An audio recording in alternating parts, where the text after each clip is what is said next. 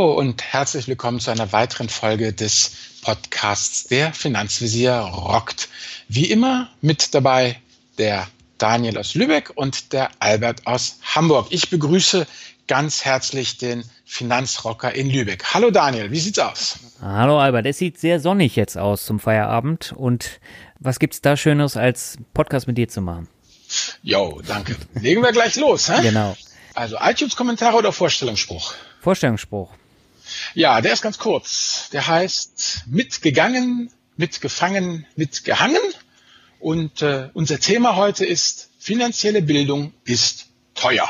Das ist ein tolles Thema. Also ich glaube, da können wir auch endlos äh, drüber diskutieren. Ne? Aber bevor wir das ja. machen, legen wir los mit den iTunes-Bewertungen und äh, du darfst anfangen. Ja, wir sind das rockende Duo, schreibt Fra Sokrates der Finanzvisier und der Finanzrocker zusammen in einem Podcast.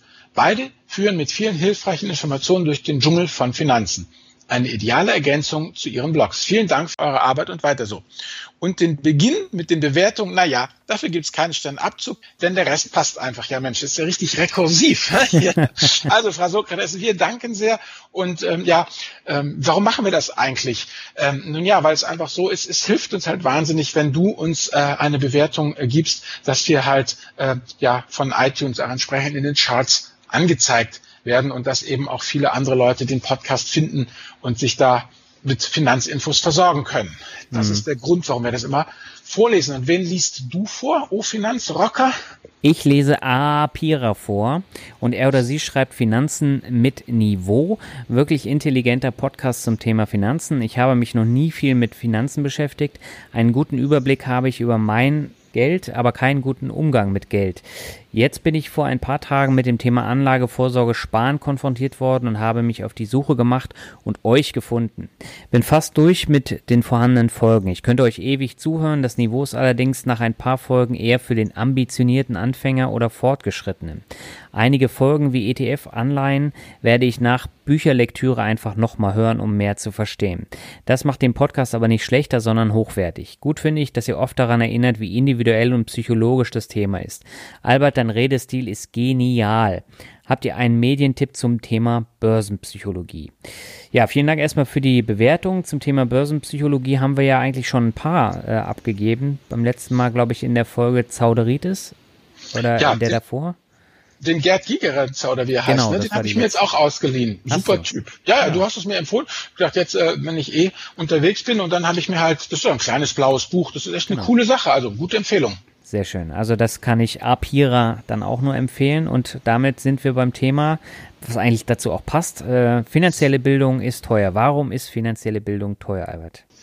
Ja, also das ist ja so, habe ich mir auch lange Gedanken darüber gemacht. Es gibt ja so ein paar Sachen, zum Beispiel bei denen hast du die Wahl, ja, ob du mhm. eben einen Führerschein machst oder keinen Führerschein machst, ob du in Urlaub fährst oder nicht fährst, ne? vegan oder dann doch was auf dem Grill, totes Tier, bloggen oder nicht bloggen. Also da kann ja eigentlich jeder frei entscheiden. Aber es gibt ja wirklich diese, ja, Dinge, die echt im Merkelschen Sinne alternativlos sind. Ja, zum Beispiel Wohnen. Ja, beim Wohnen, also ich meine, du brauchst ein Dach über dem Kopf. Ja. Du hast nur die Wahl zwischen Mieten oder kaufen. Aber die Kosten, also so oder so, du hast die Kosten und das ist ein nicht unerheblicher Block äh, an, an Kosten. Und dann habe ich mir halt überlegt, dieses finanzielle Bildung ist doch eigentlich auch ja in dem Sinne alternativlos, weil mhm klar, man kaufen oder mieten ist bei der beim Wohnen einfach die die Entscheidung und äh, einfach weil du und ich, wir leben halt in einem Industrieland, ja, wir sind Teil des Systems und du hast eigentlich, ja, wie soll ich das jetzt ausdrücken, nur zwei Möglichkeiten. Du kannst entweder Short gehen oder Long gehen, wie das an der Börse so üblich ist. Also wenn du Long gehst, bedeutet es einfach, dass du sagst, okay, ich ähm, äh, investiere Zeit und Geld und äh, äh, will halt mir finanzielle Bildung drauf schaffen oder du gehst eben short und sagst, ich stehe mit leeren Händen da, ich interessiere mich nicht dafür. Finanzielle Bildung ist mir total egal, das nervt mich alles. Das musst du dann auch nicht, aber bezahlen wirst du in, in, in beidem Fall. Ja? Das eine mhm. eben wirst du bezahlen mit, äh, äh, mit Zeit und Geld eben und das andere Mal bezahlst du eben, da kommen wir im Folge des Podcasts eben noch drauf, äh, ja, mit entgangenen Gewinnen, mit Opportunitätskosten oder eben auch mit echten Kosten ähm, von, äh, ja, von hohen Gebühren und all diesen ganzen äh, Geschichten. Also von da fand ich das eigentlich ganz interessant, dass man als Mensch, der in einem Industrieland lebt, überhaupt, also finanzielle, das Thema finanzielle Bildung so oder so man löhnt. Hm. Ja, also du hast meistens die Auswahl zwischen Selbstmachen oder du beauftragst Dritte, ähm, beziehungsweise äh, du machst halt gar nichts. Genau, diese Sachen. Und ähm, finde es immer interessant, weil es wird ja oft gesagt, das ist so teuer, weißt du, Honorarberatung ist so teuer und dies ja. ist so teuer und das kostet alles so viel. Und ich meine, wenn man jetzt einfach mal guckt, da gibt's ja diese ominöse 10.000 Stunden Regel. Also sagt damit, wenn man eine Sache so richtig, richtig, richtig gut drauf haben will, so zur Meisterschaft, 10.000 Stunden braucht man da in etwa. Mhm. Das muss ja nicht sein. Es gilt ja auch, dürfen wir nicht weiß, es gilt ja auch die 80-20-Regel. Ne? Also von wegen mit 20 Prozent des Aufwandes 80 Prozent äh, des Erfolgs einheimsen. Dann äh, lasst uns doch einfach mal eben äh, nicht 10.000, sondern nur zwei Stunden, 2.000 Stunden nehmen, ja, mhm. äh, nach dem Motto am der 80-20-Regel. Jetzt kommt darauf an, was du dir für einen Stundenlohn zubilligst, ne? ob du dir Netto- oder Bruttostundenlohn zubilligst, aber wenn du dir nur einen, einen Netto-Stundenlohn von 10 Euro zubilligst, dann sind das schon 20.000 Euro, die du da einfach ja rein zeitlich reinstecken musst. Und wenn du dir einen Stundenlohn von 30 Euro zubilligst, dann bist du mal bei schmackigen 60.000 Euro, die dich das einfach ja an Opportunität, also an, ja, wie soll ich sagen, an Zeitkosten, wenn du, wenn du deine Stunden einfach mal berechnest, in Rechnung stellen würdest, die du da auf der, auf der Uhr hast, ja. Und das sind eben ja, wir Blogger, denke ich mal, ne? Wir sind ja eher an den 10.000 Stunden dann. Das heißt, wir haben hier für unsere Blogs und für das, was wir machen, irgendwo, ähm, je nachdem, wie man es sieht, zwischen 100.000 Euro und einer halben Million an äh, äh, Kosten investiert. Also das einfach, wenn man unsere, unsere Stunden da mal äh, monetarisiert. Ne? Mhm. Und was ich eben auch immer wieder sehe, ist ja dann dieser Wunsch von 0 auf 100. Das funktioniert ja auch nicht. Also man muss ja auch immer, wie soll ich sagen, also irgendwie ein Jahr ist das schnell rum, bis man irgendwie doch so eine gewisse Trittsicherheit hat. ja. Mhm. Und das wird halt auch immer gerne gerne unterschätzt. Also theoretisch ist ja dann relativ schnell alles klar. Man Herrn Kommer gelesen, hat dann die Blogs gelesen, so und so und so, dann geht das alles klar, ja gut, und dann, dann stehen die Leute aber da, ja toll, und dann kommen die taktischen Probleme, ne? wann kaufen, wie kaufen, wo kaufen, was kaufen, und man hängt eben, und da muss man sich dann doch, ja, mühsam eben äh, dann ranrobben. Mhm. Das sind einfach diese, diese Kosten oder Hilfe Dritter in Anspruch nehmen. Ne? Da kann ich natürlich mal äh, hier Werbung jetzt auch machen für uns, diese ganzen Lesertreffen. Ich meine, jeder Blogger, der ja was auf sich hält, das sind ja nicht nur du und ich, sondern auch die anderen Kollegen machen ja Lesertreffen oder hier die autonomen Zellen, also die in 30 Städten, wo die Leute sich treffen. Ich denke, ja. das ist natürlich eine tolle Sache. Wenn du durch Austausch mit Gleichgesinnten, dann kannst du ja kostenlos dich wirklich ähm, weiterbilden, fortbilden, kannst du die Meinung anderer hören, kannst dir daraus dann eben deine eigene äh, äh, Meinung äh, letztendlich äh, bilden, ja. Und das sind einfach diese ganzen, ganzen Geschichten. Oder wenn dann auch gesagt, dass Honorarberatung so sauteuer ist. 150 mhm. Euro pro Stunde. Wer soll das denn sparen? Wer soll das denn bezahlen, ja? Aber wie soll ich sagen, wenn du dir das einfach mal anguckst, wenn dir so ein Berater dann eben ein paar tausend Euro einspart, 10.000, 20.000 Euro einfach durch gescheite äh, ja, Beratung und, und durch Kosten, die ihm nicht entstehen, dann ist er oder sie ihr Geld relativ schnell äh, wert einfach so dieses, diese ganze Geschichten. Oder andersrum, was ich halt immer wieder sehe, ich weiß nicht, ob du das auch hast, ich kriege jetzt irgendwie in letzter Zeit verstärkt Altlasten-Mails. Also wo eben Leser mir sagen, ja, ich habe vor fünf, vor zehn, vor 15 Jahren den und den Fonds gekauft, dies und dies gemacht und äh, ja, diese Altlasten eben, ne, die wüten immer noch im Depot rum und, und verwüsten da die Performance mit hohen Gebühren und mieser Performance. Und äh, wenn man den Leuten sagt, hier, ähm, zahlt mir 500 Euro, ich setze euch in eine Zeitmaschine, ihr könnt das alles ungeschehen machen, ja, dann würden sie sofort das Geld rausrücken, um einfach diese Fehler eben zu, zu vermeiden. Also das sind einfach so ganze Geschichten. Ich weiß, es ist natürlich schwer alles, schwer, schwer fassbar, aber ich will einfach nur ja, wenn ich dann halt auch immer sehe, was ich dann halt auch an Mails kriege, weiß ich, du hast ja selber auch Erfahrung eben äh, gesammelt mit, mit den ganzen Gebühren. Das hast du auch in deinem äh, Buch eben äh, beschrieben, wie dann hier horrende Gebühren dann einfach auch aufschlagen da, die man sich hätte sparen können. Ja, hätte man halt, ne? Dieses Geld eben als Zeit investiert. Ja gut, aber das weiß ich am Anfang nicht. Und äh, ich habe noch ein weiteres Problem, was ich immer wieder sehe. Ähm, da fragen die Leute dann, ja, sie wollen jetzt ganz schnell Geld anlegen. Sie haben viel auf der hohen Kante. Hm. Ja, und dann haben sie eben das Problem, dass sie sagen, ja, für einen Podcast haben sie keine Zeit, das äh, wird zu viel Zeit kosten, sie hören sich das nicht an. Und äh, ein Buch wollen sie auch nicht lesen, kostet auch zu viel Zeit und so weiter und so fort. Und also es gibt halt auch viele Leute, die wollen keine Zeit investieren, um äh, selber Geld anzulegen. Und äh, das sehe ich halt auch immer so ein bisschen kritisch. Ja, das geht ja auch nicht. Also du kannst natürlich die Zeit drücken, indem du dir halt einen Sherpa nimmst und den bezahlst, der einfach das ja, der, der, der das einfach für dich abkürzt, diesen Prozess, der dir den etliche Irrwege erspart. Aber so dieses ähm, fundamentale Nachdenken über dich, dein Leben und die Ziele, die du eigentlich verfolgst, das kann dir ja keiner abnehmen. Also so ein Sherpa kann dir dann eben sagen, naja, also die Konstellation, die Sie da jetzt gerade gewählt haben, die ist ein bisschen unglücklich. Oder ähm, sind Sie sich sicher, dass Sie da nicht doch einer Mode aufsetzen, wollen sie wirklich 30 Prozent ihres Vermögens in Bitcoin stecken. Also manchmal gibt's ja so wilde Konstruktionen, wo du dich ja. wirklich wunderst, wie die Leute darauf kommen. So, ja, weißt du, dieses Jahr, ich habe das mal im Internet gelesen, also dass man sagt, ja, Freunde, aber äh, das ist schon cool. Klar könnt ihr in Small Caps gehen, klar könnt ihr Value machen, klar könnt ihr äh, ähm, alle möglichen Geschichten noch, noch hier pimpen und tunen, aber bedenkt bitte, was ihr euch da alles ins Depot reinholt. Fangt doch erstmal ähm, klein an. Ja, aber aber Zeit, also denke man, es ist halt eine Mischung. Man muss immer Zeit und Geld investieren. Und mhm. wer keine Zeit investiert, der wird halt viel, viel Geld investieren, halt über, äh, über, über die Kosten. Also ich habe ja hier jetzt nochmal ein bisschen ähm, recherchiert, was das eigentlich ähm, so kostet, diese, diese Bocklosigkeit, sich ja, um das Zeug zu kümmern, wie du es sagst. Ne? Ja. Also ich meine, zum Beispiel meine, also ich habe mal hier ganz grundsätzlich eine Studie gefunden.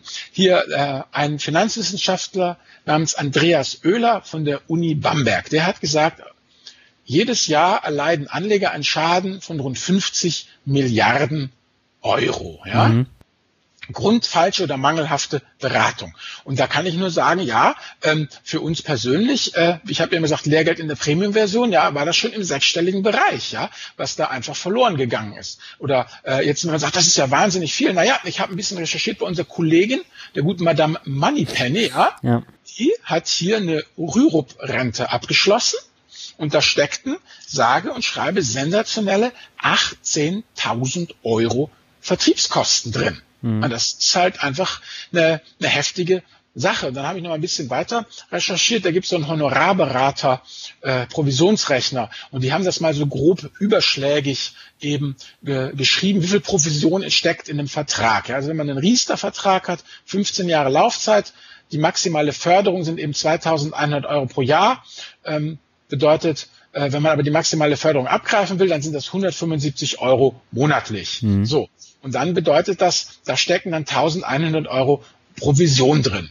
Oder wenn du einen Aktienfondssparplan zu denselben Konditionen machst, 15 Jahre Laufzeit, 175 Euro monatliche Einzahlung, dann bist du bei 1600 Euro Provision. Und dafür kann man sich ja schon ein bisschen, bisschen schärper leisten. Ja? Ich meine, dann mhm. hast du die ganzen Bestandsprovisionen. Ich werde auch immer, also muss man natürlich unterscheiden zwischen Versicherungen und äh, zwischen äh, äh, äh, ja, Anlageprodukten wie eben äh, einem äh, Aktienfonds-Sparplan. Ähm, aber wie gesagt, die Lebens- und Krankenversicherung, die haben eben zwischen 0,5 und 1,5 Prozent der Beitragssumme. Sachversicherung wie Haftpflicht, Hausrat, Rechtsschutz, Unfall, die haben zwischen 20 und 25 Prozent des, ja, was du zahlst, landet eben letztendlich als Bestandsprovision beim äh, Vermittler. Das mhm. ist einfach alles schon ziemlich ziemlich heftig. Also diese ganzen Versicherungen, was man da einfach äh, be bezahlen muss, einfach weil man halt ja, falsch be beraten wird oder, oder was zu Großes kauft, was zu Kleines kauft. Das sind einfach so diese Geschichten, die, die mich immer umtreiben. Und wenn ich mir natürlich dann überlege, ja, letztendlich, was das bedeutet, also deshalb reite ich auf diesem Teuer auch so rum, dass man da so zahlen muss, ist, wer halt sich nicht kümmert, ne? Ja. der zahlt halt Peanuts und kriegt dann halt die sprichwörtlichen Monkeys, ja. Mhm. Und wo ich auch ein bisschen ein Problem mit habe, muss ich ganz ehrlich sagen, ist ja dieses, oft sagen die, die Verbraucherschützer, ähm, ja, diese ganzen versteckten Geschichten müssen jetzt raus und es muss alles auf Honorarbasis sein und ähm, äh, es wird alles dann billiger, wenn es, wenn es offener und transparenter wird. Und das, das glaube ich halt eben nicht. Ich glaube einfach nicht, dass es billiger wird. Es wird wohl ehrlicher, aber wer nichts zahlen kann oder will, der denke ich bekommt auch da wie überall oder oft im Leben einfach die Produkte von der Stange und muss sich halt als äh, ja Selbstanleger genau wissen, was er was er tut, weil ich kann aus meiner eigenen Erfahrung sagen, Lehrgeld zahlen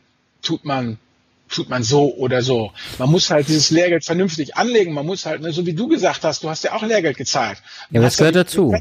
Ja, eben. Ja. Das ist es. Aber wie gesagt, wer halt wirklich, was ich möchte, was die Leute mitnehmen aus dieser Folge, ist hier eben, man muss sich drum kümmern, man, man, man zahlt auf jeden Fall so oder so und man zahlt immer. Man zahlt egal, was man macht, man zahlt immer im vierstelligen Bereich. Also es ist einfach, wer irgendwas hat, was der Rede wert ist, zahlt im vierstelligen Bereich Lehrgeld. Also paar Tausender sind da nix. Ja, so ist es halt. Es hilft halt nichts, aber man kann natürlich trotz alledem heutzutage, also ich wäre ja glücklich gewesen, weißt du, wenn es dich gegeben hätte in meiner Jugend. Dann hätte ich bei dir ja ganz viele lernen können, ja. Äh, weil man natürlich, wer wenig Geld hat oder wer kein Geld hat, aber bereit ist, Zeit einzusetzen, kann sich ja eigentlich für umsonst ziemlich gut und kompetent informieren. Ne? Man kann die ganzen Blogs lesen, man ja. kann die entsprechenden Bücher, die es ja mittlerweile auch gibt, einfach in der Stadtbücherei ausleihen. Ja? Also man kann mein Buch hier in der Stadtbücherei ausleihen. Und wenn, wenn es bei dir mein Buch in der Stadtbücherei nicht gibt oder das Buch vom äh, Finanzrocker nicht gibt, dann, äh, dann sagt der Finanz deiner Stadtbücherei einfach, sie sollen es kaufen. Das machen die mittlerweile. Also ich habe das mal geguckt, viele große äh, äh, Büchereien, ja, Stadtbüchereien, mhm. die haben ja so ein Ankaufsprogramm, wo sie auch dann eben das Publikum fragen, was, was zum Teufel sollen wir denn kaufen? Ja? Mhm. Und dann hat wohl irgendeiner gesagt, hier in, in Hamburg, schafft man das Finanzvisierbuch an und das haben sie auch gemacht. Und äh, wie gesagt, mir geht es ja darum, dass die Leute kostenfrei Zugriff zu guten Infos haben. Und äh, ich denke, dein Buch ist ja genau das Gleiche. Also wenn, wenn, wenn einfach vom Publikum her der Wunsch kommt, in der örtlichen Bücherhalle sollen die und die Bücher zu lesen sein, dann denke ich, stehen die Chancen noch gut, dass die Büchereien das dann, dann ankaufen. Dann kann man das ohne einen einzigen Cent auszugeben ja, äh, machen. Oder man geht halt zu den Lesertreffen. Kostet halt auch Zeit, aber kein Geld. Ja, wobei mein Buch gibt es jetzt nicht in der Bibliothek, das gibt es ja nur als E-Book, aber. das ist ja von gestern. In Hamburg haben wir eine riesige E-Book-Menge. Also, Echt?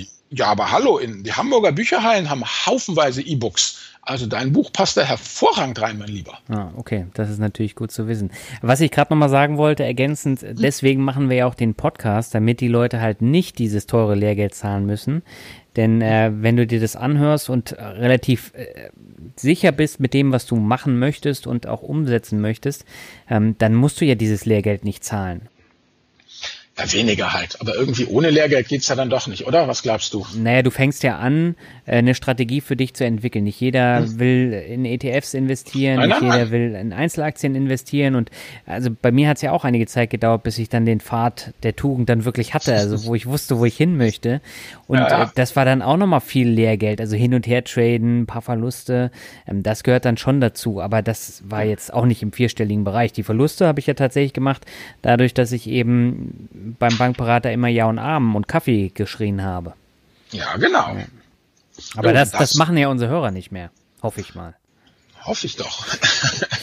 Oder wir sind schon der zweite Schritt auf dem Pfad zur Tugend, weißt du ja, gebranntes sein, Kind ja. scheut das Feuer und hier wie eben äh, äh, Pira, äh, den wir ja vorgelesen haben vorhin, das, ne? Ja. Von wegen, ich habe einen guten Überblick, aber noch keinen guten Umgang mit Geld und äh, jetzt bin ich auf euch gestoßen. Also da freuen wir natürlich uns auch immer, wenn wir dann ja entdeckt werden und da helfen können. Genau. Ja, damit haben wir eigentlich auch ein schönes Fazit jetzt gezogen. Genau. Aber wir haben noch einen Finanzbegriff der Woche, nennt sich Provision versus Cottage. Ähm, was heißt das denn? Ja, genau, da habe ich auch lange, war ich im Unklaren, jetzt habe ich das mal recherchiert. Also ist folgendes. Ähm, es kommt eigentlich vor allem jetzt aus dem Versicherungsbereich. also wenn du zum Versicherungsmakler gehst, mhm. dann ist der dir verpflichtet. Also du gehst zum Versicherungsmakler und sagst, lieber Makler, finde eine passende Versicherung für ja. mich. Und dann zieht der Makler los, findet was und dafür muss er ja entlohnt werden. Ich meine, er tut ja was für dich. Du verpflichtest ihn, er tut was für dich und diesen Maklerlohn, den nennt man eben Courtage. Mhm. Und natürlich, klar, ähm, sorry, wo, wo kommt die Courtage her? Natürlich aus der Versicherungsprämie, die du an äh, den Makler zahlst. Aber das ist jetzt auch eine Sache, da habe ich jetzt auch weniger Probleme mit, weil, wie gesagt, der ist ja mir verpflichtet. Die Provision, mhm. Die Provision, die kriegt der Versicherungsvertreter. Der heißt Versicherungsvertreter, weil er eine Versicherung vertritt. Vielleicht mal ganz stumpf gesagt, der Makler hat einen Kunden und sucht die richtige Versicherung. Der Vertreter hat die Versicherung und sucht einen Kunden dafür. Mhm. Und der bekommt eben eine Provision. Und diese ganzen Strukturvertriebe mit den drei bis vier Buchstaben, die man ja alle so kennt, ja. die sind eben die hierarchisch aufgebauten Strukturvertriebe. Das sind alles Versicherungsvertreter und die sind eben auch als solche registriert. Mhm. Ja, das war Provision versus Courtage. Okay, dann würde ich sagen, kommen wir zur Medienempfehlung. Medien. Na, von dir diesmal. Von mir diesmal und es ist ein Buch, was wahrscheinlich eigentlich die Hälfte unserer Hörer schon kennen müsste. Wenn nicht, dann empfehle ich das jetzt aus dem einfachen Grunde, weil ich es auch erst vor kurzem gelesen habe. Und zwar Bodo Schäfer, der Weg zur finanziellen Freiheit in sieben Jahren die erste Million. Das klingt jetzt wie der Marktschreier äh, am Bahnhof, aber ganz so schlimm ist es tatsächlich nicht. Also ich habe mich tatsächlich jahrelang gesträubt, dieses Buch zu lesen, weil ich gedacht habe, das ist einfach nur bla bla. Und dann habe ich es gelesen und ähm, war eigentlich ziemlich angetan, weil da geht es um die ganzen Grundlagen, die wir halt auch vermitteln wollen. Nämlich, ähm, was möchte man im Leben, ähm, wie erreiche ich äh, ein Vermögen, warum sind die meisten Menschen nicht wohlhabend, warum muss ich auf Schulden verzichten, wie erhöhe ich mein Einkommen wie spare ich am besten? Also indem ich mich selber bezahle, dann äh, was ist der Zinseszins und so weiter und so fort. Aktienfonds. Hm. Ähm, und das hat mir echt gut gefallen, weil es sehr anschaulich mit vielen Beispielen erläutert wurde. Was mir nicht gefallen hat bei dem Buch, ähm, das, das muss ich auch wirklich ankreiden, das Ding ist hoffnungslos veraltet. Also es kam in der ersten Version 98, glaube ich, raus. Mhm. Und äh, wenn man jetzt bei Amazon auf die äh, Inhalte klickt, dann bekommt man auch noch das Cover zu sehen von 98. Und wenn man das Buch liest, dann wurde es marginal so ein bisschen verändert. Also das Vorwort stammt aus dem Jahr 2015, aber ganz viele andere Sachen sind halt noch von 98. Zum Beispiel die durchschnittliche Jahresrendite beschreibt Bodo Schäfer als äh, 12 Prozent. Und äh, also heutzutage bekommt man weder auf dem Tagesgeldkonto noch bei Aktien wirklich jedes Jahr 12 Prozent. Das kann mal passieren. Aber das als Maßstab zu nehmen, finde ich schon ein bisschen überzogen. Aber davon mal abgesehen, ist es äh, ein Mindset-Buch, was wirklich gut ist, was sich auch einfach liest. Und gerade wenn man noch nicht so viel Erfahrung gesammelt hat, finde ich das eine sehr, sehr gute Einstiegslektüre für die eigentlichen Finanzsachen würde ich dann schon eher das Finanzvisierbuch empfehlen oder den Komma. Aber so als Einstieg finde ich es wirklich gut geeignet. Gut, also praktisch ein, ein Mindset-Buch für die Metaebene. Also von ja, den genau. 12 Prozent muss man einfach mal abstrahieren.